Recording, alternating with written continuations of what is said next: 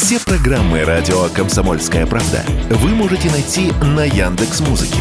Ищите раздел вашей любимой передачи и подписывайтесь, чтобы не пропустить новый выпуск. Радио КП на Яндекс Музыке. Это удобно, просто и всегда интересно.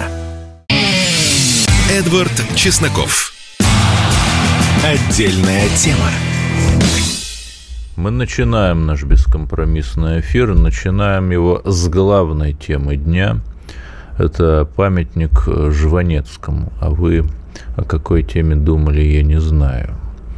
По патриотическим телеграм-каналам, вызвав такой довольно странный болезненный восторг, прошла фотография якобы выкорчеванного памятника, якобы где-то в Ростове-на-Дону. Так вот, я скажу, это такой очень смешной и нелепый фейк, в который все купились, но точно так же, как обитатели знаменитой картины Теодора Жирико, классического французского художника «Плод Медуза», Медуза – это корабль такой был французский в XIX веке утонувший. И вот э, обитатели спасательного плота, увидев какой-то мираж, показавшийся им было помощью, вот также ухватили за эту надежду. Друзья, памятник Жванецкому как стоял, так и стоит. Никто его не сносил, вот памятник Врангелю, еще раз, как бы к нему не относиться, там ни разу э, не хочу все эти глупые красно-белые споры разжигать. Ну вот э, памятник Врангелю тоже в том же Ростове ну, задрапировали человек, который назвал свою армию русской армией, ну, он, значит, местным муниципальным чиновникам не нужен, а вот Жванецкий, что хорошего, кстати, сделал русским Жванецкий? Что? Вот сатирик, ну, Довлатова как сатирика там еще кто-то хоть как-то помнит. Задорного, ушедшего, при всей его э, ящерной загогулине тоже помнят, и там до сих пор его юморески, юморески пересматривают. А тут я не знаю, что хорошего сделал для русских Жванецкий. Его вот эти плоские сатиры, в принципе, невозможно ни читать, ни слушать. Но, видимо, вот э, с точки зрения наших генералов от культуры, сторонников э, либерально, либеральной диктатуры такого вот ельцинского разлива, ну вот, видимо, это тот человек, которому надо ставить памятники. И я не даю оценки, они сами себе дают оценки. Поэтому э, все-таки давайте э, как-то подумаем, э, нужны ли нам мемориальные доски Маннергейму, нужны ли нам памятники Живанецкому. Там просто можете погуглить, там Живанецкие русофобские цитаты. Там столько выйдет, что я даже боюсь цитировать, поскольку там сразу несколько статей УК. Ну, видите. Ладно, Шутки шутками. Алексей Навальный, причисленный к э, террористам и экстремистам, ушел сегодня из жизни. И здесь что надо сказать? Даже если человек не нравится вам, даже если вы человека не любите, имея, безусловно, на это право, не повод э, зубоскалить, там, постить мемасики, как некоторые наши караул-патриоты делают. Бог призовет в свое время каждого из нас. И вопрос, что останется от человека, от каждого из нас. Что он хорошего привнесет в мир, там, помимо склок, э, помимо воплей «я перегрызу глотку этим скотам», э, помимо зажигательных роликов, где лирический герой, называющий себя дипломированным националистом, достает пистолет и стреляет в какого-то человека, похожего на мусульманина. Это вот буквально такие старенькие ролики Навального конца нулевых, которые до сих пор можно найти в сети. Ну, я не знаю. Сложно сказать, был ли у человека какой-то диалог. Каждый человек достоин справедливых условий, Каждый человек достоин добра, безусловно. И проблема в том, что в нынешней глобальной ситуации грандиозного экзистенциального конфликта между нашим миром и западным, ты можешь быть кем угодно, там, монархистом, коммунистом, националистом, там, имперцем, кем угодно, но все определяется ровно одной чертой. Или ты за русских, или ты против русских. За кого был вот этот человек и многие другие, я думаю, очевидно и понятно. Тут, э, наверное, сказать бы, да примет и упокоит Господь его душу. И это означает, скажем так, отсечение определенной альтернативной реальности, э, где к власти там неважно как, вот как э, в марте 17 года, да, э, февралисты, милюковцы, керенцы взяли власть. Да, да неважно как, взяли и взяли. Приходят к власти и, значит, капитулирует, там подписывает какой-то позорный договорняк с Западом, выплачивает им триллиард репараций, там отдает все. Вот это эвентуальная такая альтернативно-историческая линия, она вот сейчас окончательно канула в небытие. Я сейчас не буду давать оценки, хорошо это или плохо, ну вот так вот. А так, э, конечно, я повторю, как бы мы не относились э, к тем реальным террористам, экстремистам и нехорошим людям, головотяпам, которые там сидят, вот пусть этот мой призыв просто будет услышан мирозданием, космосом, инфосферой, ноосферой и другими лицами, принимающими решения. Давайте вот за гуманизацию правосудия. На то тяжко, конечно. Вот как подумаешь, тяжко. Ну ладно, давайте все-таки поговорим о нашей любимой международной панораме. Сильно нас поразил один узбекский товарищ, ну, не товарищ, конечно же, а, Шерзот Кударат Ходжаев, ректор Университета журналистики и массовых коммуникаций Республики Узбекистан, о том, что вот жители Узбекистана, по его версии, не владеющие русским языком, это идиоты или оккупанты. Ну, он как бы Э, говорил это про русских, но тут же вопрос очень тонкий. Вот в Узбекистане живет достаточно большое количество таджиков, и некоторые из них не очень хорошо владеют узбекским языком. Ну, просто вот так получилось. И тем самым э, ха-ха-ха, хи-хи-хи, выступая против русских, вот господин Кудрат Ходжаев, сам того не понимая, а может и понимая, вот так вот смачно плюнул в великую, а, многотысяч, многотысячелетнюю, гордую, уважаемую ираноязычную таджикскую нацию, которая, между прочим, а, в Казахстане, то, э, то есть, простите, пожалуйста, в Узбекистане тоже живет. В бухарских евреев он тоже плюнул. Это уже серьезно. Грязный антисемитизм тут. Ну, что тут можно сказать? Э, Россотрудничество Евгению Примакову, конечно, уважение э, прекратило вот с университетом, который возглавляет этот человек, всякие контакты. Ну, а мне вот интересно, там, включим ли мы его в санкционный список, скажем ли мы, что возбудим ли мы против него уголовное дело, хотя бы по э, административке, я уж не говорю об уголовной, статье. Вообще вот, например, я сильно удивился, казалось бы, где США, а где евреи. У евреев есть свое национальное государство Израиль, где вот они буквально по заветам Тары, как пять тысяч лет назад, вот строят государство, там живут э, по своим религиозным законам, и слава, в общем, Богу.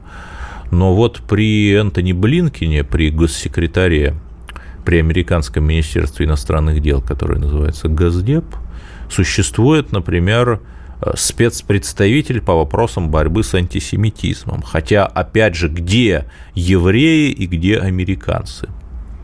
А возникает вопрос, а почему нам нельзя завести, ну, потому что не может же Захарова Мария Владимировна за всех отдуваться. Давайте заведем специального спецпредставителя, простите за масло масляное, э, который бы по вопросам э, борьбы с русофобией, который бы вот фиксировал подобные вещи, там давал им оценку, тире официальную оценку МИДа. Вот я здесь не вижу проблемы, пусть это опять же как-то останется в инфосфере. Ну, коротко, э, Даванков, тоже кандидат в президенты, презентовал программу под названием «Альтернатива для России», э, довольно восторженно встреченную нашими системными либералами. Проблема в том, я сейчас как бы не за и не против, э, проблема в том, что есть партия «Альтернатива для Германии», которая националистическая, э, которая против либеральных ценностей, чьи депутаты до 22 года, да, но все же ездили в Крым, Э, которые косвенно нас поддерживают на Украине, которая за то, что называется традиционную семью и традиционные гендерные роли, то есть там называть либеральную программу альтернатива для понимая, что там есть альтернатива для Германии, но это или очень густой троллинг, или вот просто низкая квалификация политтехнологов. Вот здесь, наверное, здесь, наверное, все. Ну и самое главное, вот мировая Анна-Лена Бербок подняла э, такой жабий квак по поводу последних событий, и это показывает вообще, кто есть кто. Ну, продолжим. Это радио КП. Эдвард Чесноков. Отдельная тема. Продолжаем эфир. На прошлом чуть не сказал, занятий. На прошлом нашем выпуске выступал у меня Максим Невенчиный, это бывший депутат Николаевского горсовета, украинский оппозиционер, но поскольку его бы просто убили за его политические взгляды, вот он сбежал э, кабаньими тропами, так сказать, сейчас он в России, и, конечно, очень большое большой рост, большое преимущество. На Украине его бы просто убили, ну или посадили в тюрьму, что, в общем, почти одно и то же. А в России его просто подвергают политической цензуре в частных издательствах. Вот есть такой сервис Ридеро. Это книга по заказу. Вот кто хочет, там выкладывает свой текст и все желающие могут заплатить некую сумму, и в одном экземпляре для них напечатают книгу и привезут. И вот Максим Невенчиный написал, мой знакомый эксперт, написал книгу «Как из Украины делали антироссию, почему нужна была СВО». На основе личных впечатлений он на этой Украине, собственно, жил. И вот блистательный ответ, значит, от Ридера. К сожалению, в данный момент мы не принимаем ни к печати, ни к публикации книги с оценкой текущего конфликта между Россией и Украиной. Мне интересно, если бы, например, какой-нибудь американский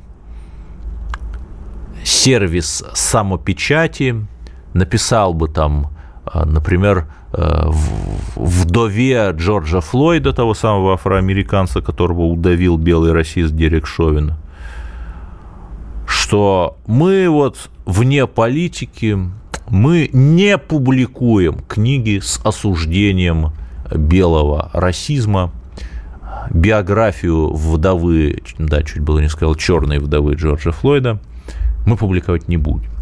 Мне интересно, сколько секунд бы просуществовало это издательство до того момента, пока к его порогу с пёсими головами не прискакали бы БЛМщики и не провели бы курс критической расовой теории, это вот так у них называется, по борьбе с белым расизмом. А вот у нас ничего, у нас можно. При этом, забавно, на родине Ельцин-центра находится вот это самое издательство Ридеро. Его юридическое лицо называется ООО издательские решения. А, его выручка составляла 200 миллионов рублей за 2022 получается год. И то есть люди не понимают, что они должны молиться на русскую победу, потому что, ну, понятно, что мы победим, но если в, в таком альтернативно-историческом ракурсе, если бы мы не победили, то у этих и других людей просто все их сотни миллионов бы отняли на то, чтобы там коллективный Зеленский э, построил бы себе новую дачу, потому что старую дачу посекли осколками кривоработающей украинской ПВО. Еще одна тяжелая история, это, конечно, Белгород. Мы видим, что девочка погибла. Опять, видимо, школа и большой универмаг – это, видимо, военные объекты. Видимо, это тот самый универмаг, где можно приобрести негабаритную ракету «Искандер». И вот я открываю просто высказывания а, вот этих вот а, западных я не могу назвать их политиков, политиками, западных говорящих голов, облеченных властью. Они, конечно, все страшные лицемеры, но вот глава МИД Швеции рассказывает про тоталитарную путинскую чего-то там. Это вот МИД России цитирует э, Захарова в своем телеграм-канале. Чудовищное преступление Кремля. Да. Мне интересно, когда Швеция выдавала э, Британии величайшего журналиста современности Джулиана Ассанжа по насквозь сфабрикованному обвинению, что вот якобы он там кого-то э, сексуально неправильно поступил какой-то шве- с какой-то шведской девушкой. Ну, это не было чудовищное преступление Стокгольма. Это вот была э, правильная, либеральная и толерантная э, правосудная система. А, Эдгар Ринкевич из Министерства иностранных дел Латвии вот присоединяется, да, ужасно, ужасно, вот режимы кровавь и так далее. В Латвии русские просто поражены по э, гражданским правам. То есть они э, имеют тот же статус, что темнокожие в ЮАР при апартеиде. Ну, э, как бы вот. Ми- министр иностранных дел Чехии Ян Липавский. Но я даже не буду цитировать, тут сразу несколько статей УК Э, убивает людей, мечтающих о прекрасном, тра-ля-ля. А, чешские а, системы, поправьте меня, если я ошибаюсь, я не военный эксперт, системы реактивно-залпового огня, вампир, ну вот те, которыми обстреливали Белгород, они убивают русских детей – Лично министр иностранных дел Чехии Ян Липавский косвенно виновен в убийстве русских детей.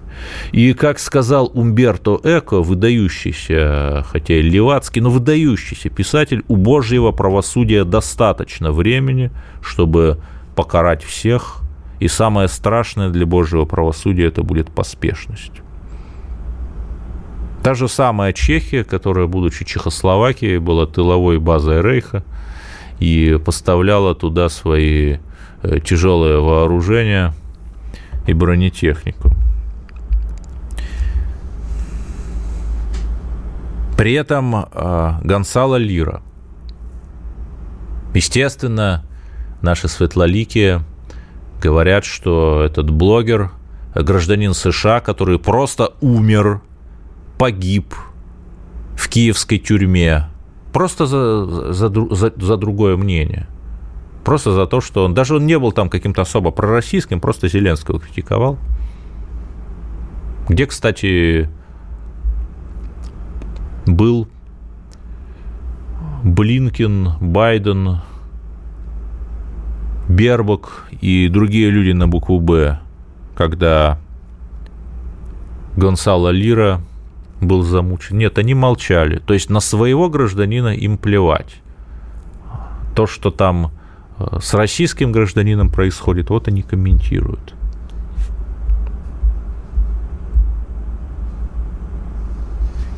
Как, как все это можно сказать? Это чудовищный парад лицемерия. И э, люди, которые вот так вот просто а, совершают извращенные сексуальные действия с реальностью, вот там вот, на этом самом Западе, они все очень плохо закончат. Причем э, они это прекрасно знают. Уже близко ангел вострубил, как сказано в Писании. Всадник прискачет, и будет им. Ну, мор уже был, война как бы уже есть. Будет и глад, всадник голод, и всадник смерть. Это правда. Ну, давайте все-таки э, вот так чередовать темы, дорогие друзья, чередовать, чтобы у нас не получилось все как-то уж очень печально. Хорошие новости приходят к нам из-под Авдеевки. Как сказал классик, мы ломим гнутся, чуть было не сказал шведы, но, в общем, там буквально весь такой бандеровский интернационал сейчас на Украине. А, прилетела тоже наша ракета на украинский полигон. Ну, э, у нас официально говорят, что порядка 900 а, боевиков ликвидировано, ну, может быть, и до полутора тысяч. И здесь что важно, я не знаю ни одного человека, который бы радовался этому, да, ну, у нас, да, есть там, наверное, какие-то, ну, совсем маргинальные телеграмщики, но если говорить вот о том, что касается мейнстрим, да, полторы тысячи солдат противника уничтожено, я не знаю ни одного человека, который бы вот это с таким злобным, заливистым э, ревом это комментировал. У нас таких нет. Мы русские, это добрые люди. И когда я говорю там, что да, действительно погибают украинские дети, мне их жалко. Но слышим ли мы что-то подобное с той стороны? Чтобы кто-то с Украины, там, я не знаю, Украину называют второй Францией, из первой Франции, которая Франция говорил бы, да, это, конечно, все плохо, но и русских детей в Донбассе, в Белгороде мне тоже жалко. Нет, никто не говорит. Вот поэтому мы лучше. Поэтому мы победим, потому что мы сохранили в себе человечность. А в следующем блоке мы поговорим о столетии великого философа Эвальды Ильенкова. Эдвард Чесноков. Отдельная тема. Иван Иванюшкин, кандидат философских наук, сейчас в моей студии. И мы обсудим человека ныне практически забытого, по крайней мере, даже для меня его имя стало открытием. Но 18 февраля исполнилось, исполнилось бы 100 лет со дня рождения Эвальда Ильенкова, великого советского философа. Вот, Иван, расскажите, пожалуйста, а что вообще такого сделал в философии Эвальд Ильенков, что вот мы сейчас его обсуждаем? Ну, надо сказать, э, что это имя э, наравне с именами Лосева, Аверинцева э, стоит в таком ряду самых знаковых философов XX века. И, как правило, огульно люди, незнакомые с предметом, смотрят на годы советской власти – и на философию, которая была в эти годы, э, огульно осуждая, что ничего творческого не было в этих годах, что э, был сплошной догматизм и такой прокрустово ложа марксизма, э, все изучали истмат, диамат в вузах, и это было действительно так. Но вот так удивительно устраивает история Бог, как хотите, сама жизнь, что за периодом стагнации всегда следует ренессанс, всегда возрождение следует. И вот э,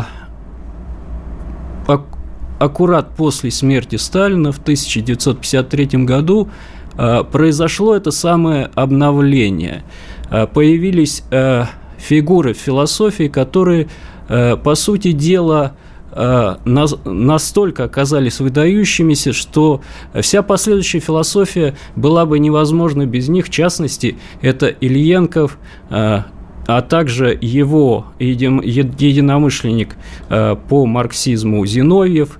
Это люди, прошедшие горнило Великой Отечественной войны, Кедров, Ильенков, Гулыга, вот э, неспроста. Вот, э, да, Ильенков до Берлина дошел. То есть мы обычно привыкли думать, что философы это такие э, кудрявые, странные люди в очочках, но вообще оказывается, вот человек буквально философ с автоматом, там воевал, защищал родину, видимо, отличался физической крепостью, потому что иначе, ну вот как, как, как воевать, не имея мускулов?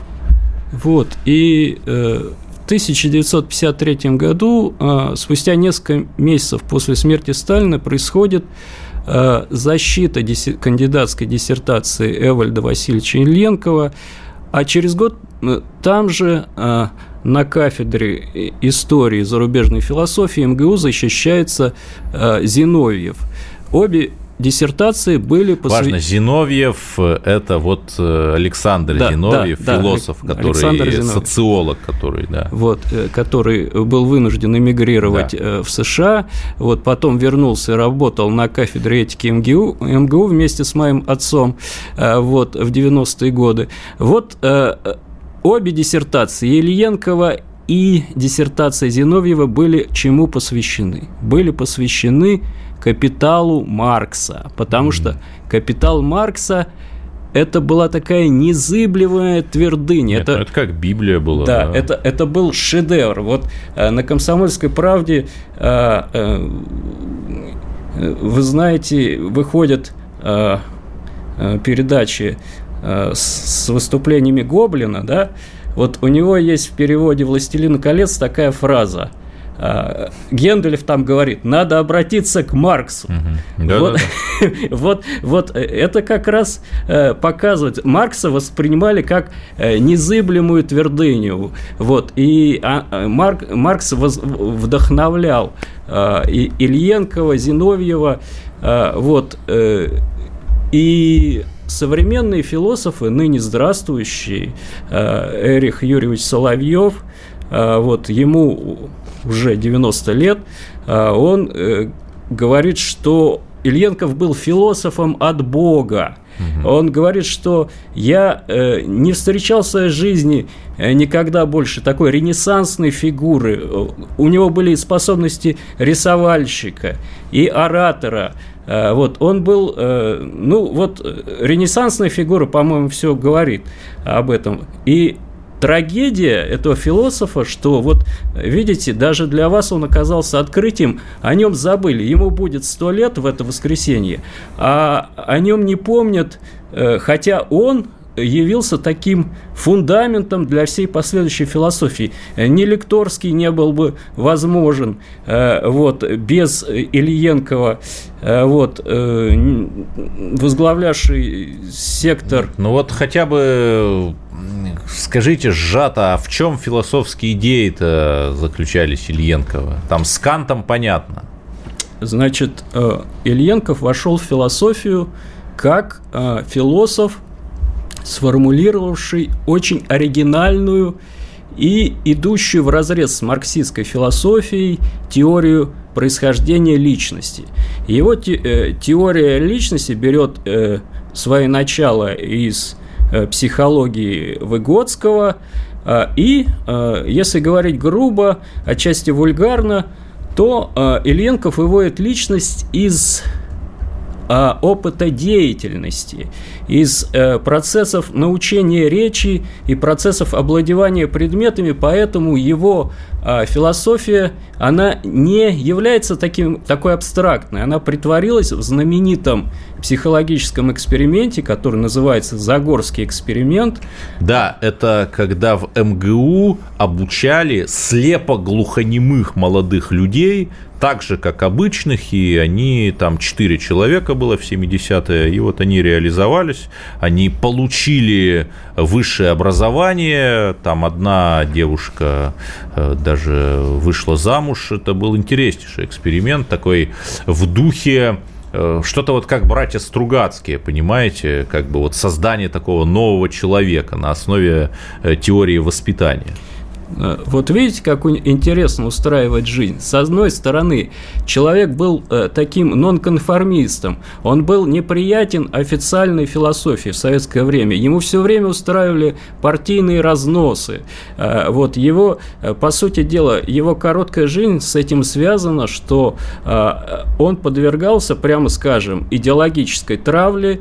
Вот, человеку не давали публиковать его сокровенные труды, вот э, в моих руках одна из книг «Диалектическая логика».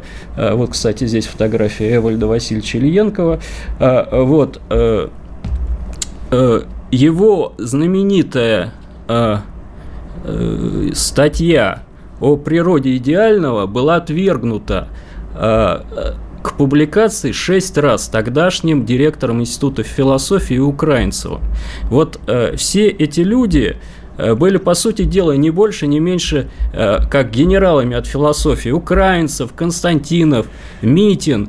Э, люди не запомнились ничем, не остались в истории. Вот если мы... Но зато были да. умелыми аппаратчиками, там да. вовремя вставляли цитату из Ленина или из Маркса, там где надо, и вот. ехали так вот. Вот, и по сути дела, мы видим, э, не давали э, проявляться вот живым росткам философии, но э, так или иначе, как говорится, талант пробьется, вот, но вот эта короткая жизнь этого великого философа связана, конечно, с этой гнетущей атмосферой, которую мы создавали руководители от философии.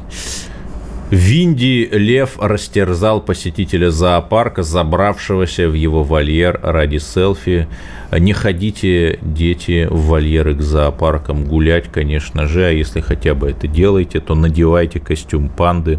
Вот третьего дня людей в костюме панды пускали бесплатно, и женщин с именем Екатерина пускали бесплатно. Тут возникает вопрос, если бы Екатерина в костюме панды пришла дважды бесплатно, получается, то могла бы она провести с собой, там, например, какого-нибудь мужчину не в костюме панды, не знаю, «Взломай систему» называется, да.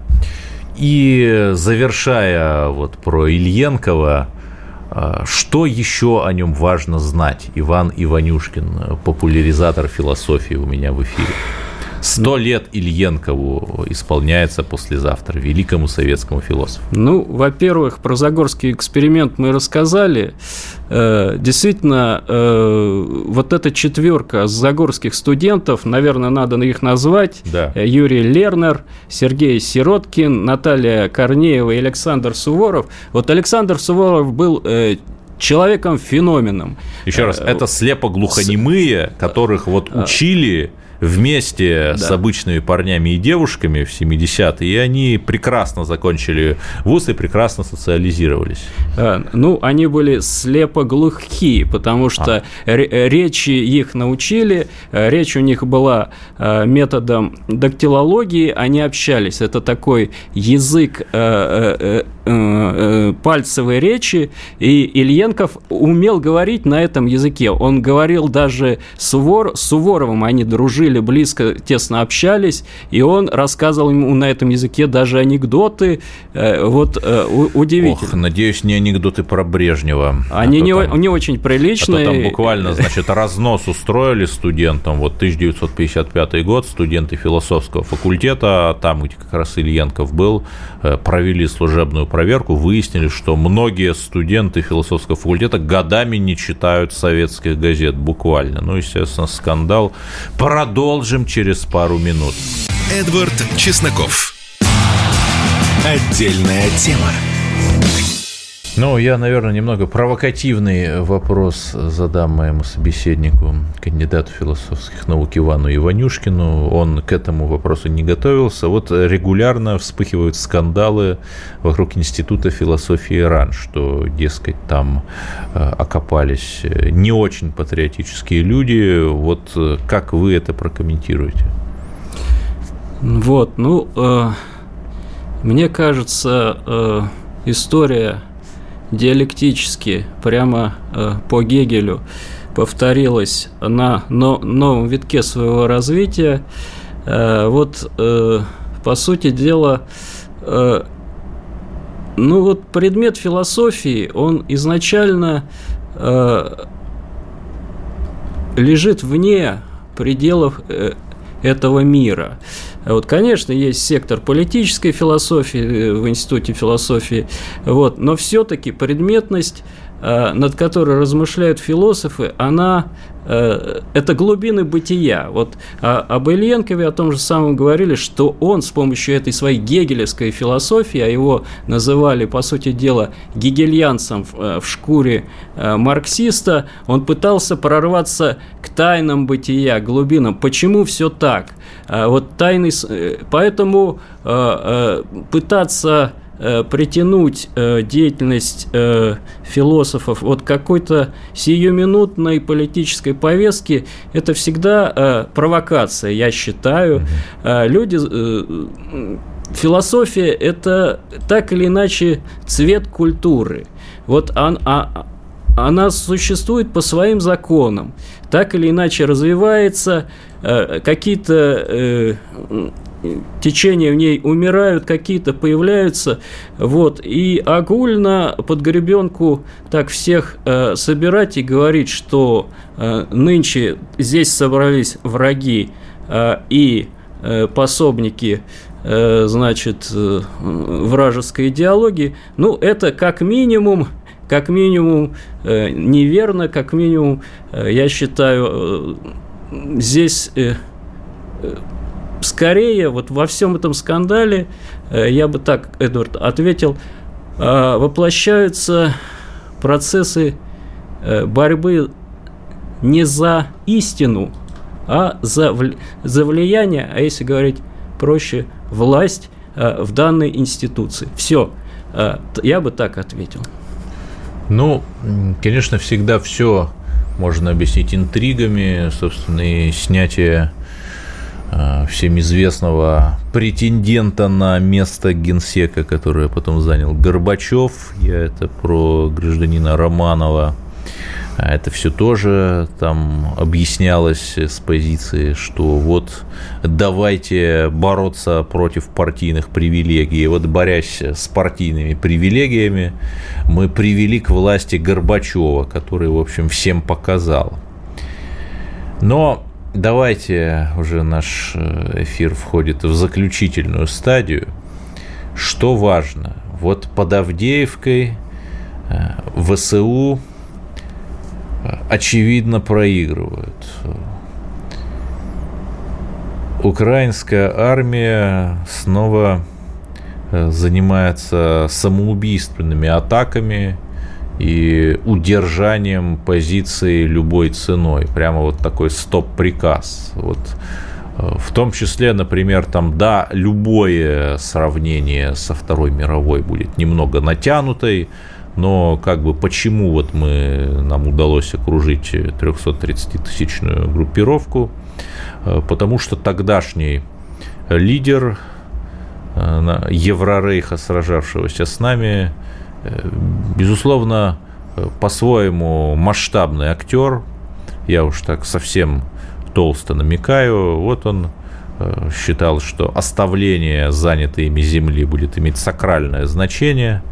Любой ценой, значит, требовал там оборонять оборонять Сталинград.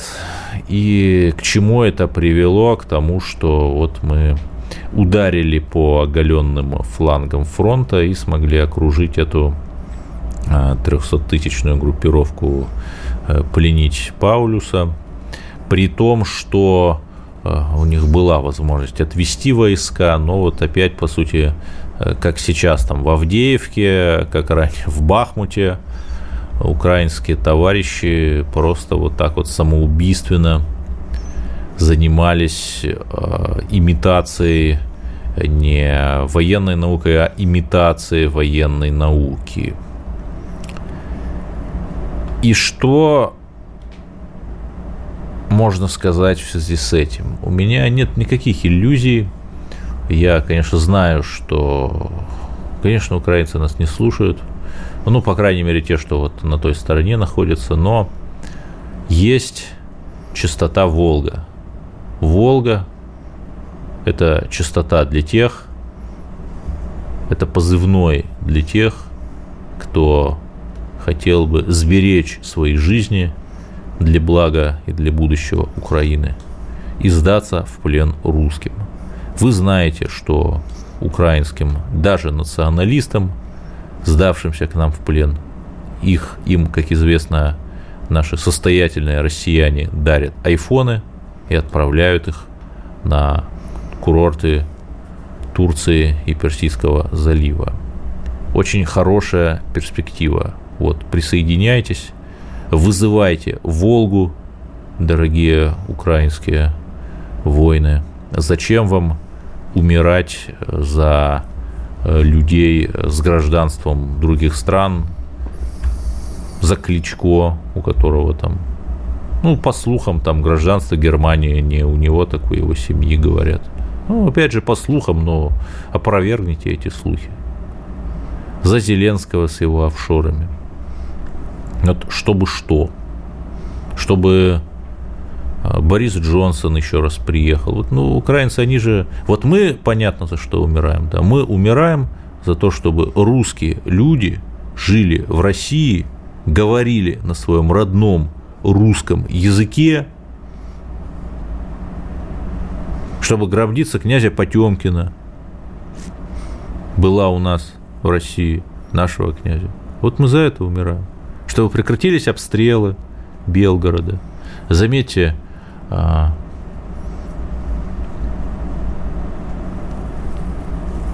что вот это они обстреливают Белгород.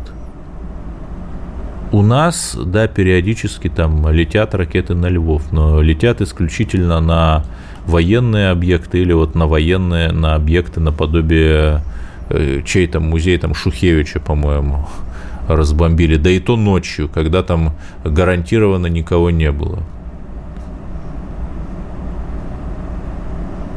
А они? Вот я не понимаю, за что они умирают. А, Украина имела а, при СССР широчайшую автономию, широчайшую. Жила лучше, чем РСФСР, объективно. При Российской Федерации Украина за бесценок получала от нас ресурсы. При этом для ее товаров были открыты рынки как России, так и Евросоюза. Но Э, Евросоюз там, правда, не ждал ее, но, допустим. А сейчас, вот сейчас за что? За, э, умирают еще за одно братское, э, немножко такое нетрадиционное объятие Зеленского и не царя уже Бориса Джонсона. Украинцы умирают за то, чтобы Украина получила новый транш от США, допустим, да, который был бы тут же распилен, тут же рассован по карманам этим вороватым, вороватыми интендантами. А вот этих украинских юношей и уже с некоторых пор и девушек просто бросили бы под Бахмут, под Авдеевку и так далее. Вот они за это умирают. Умирают ради продолжения их умирания – в интересах США и немного Европы. Мы русские, мы умираем за русские интересы. Украинцы умирают за американские интересы. В этом, в общем, принципиальная разница. Но мы победим. Мы неизбежно победим. Стратегически мы, в общем, уже победили, а, как я уже рассказал. И последнее вот эти вот конвульсивные потуги, их отчаянные обстрелы наших мирных городов, это именно, что, как я уже говорил в одной из предыдущих программ, это фол последней надежды. Мы сделаем так, что наш порядок, та модель мира и мироустройства, которую мы несем, будет лучше, добрее и справедливее, чем тот 66, 666 гендерный э, Еврорейх, которые несут наши оппоненты, там, Макроны, Бербак и другие не, не очень почтенные люди – и что самое главное, даже Владимир Владимирович признает там, что у нас есть определенные недоработки, там и с дронами, и со всем другим, и это очень хороший знак. Это значит, что мы будем учитывать наши ошибки, идти вперед и побеждать. И самое главное, дорогие друзья, мы, русские патриоты, будем слушать радио «Комсомольская правда», чтобы о наших победах узнать первыми.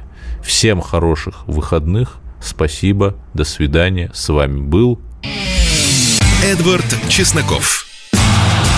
Отдельная тема.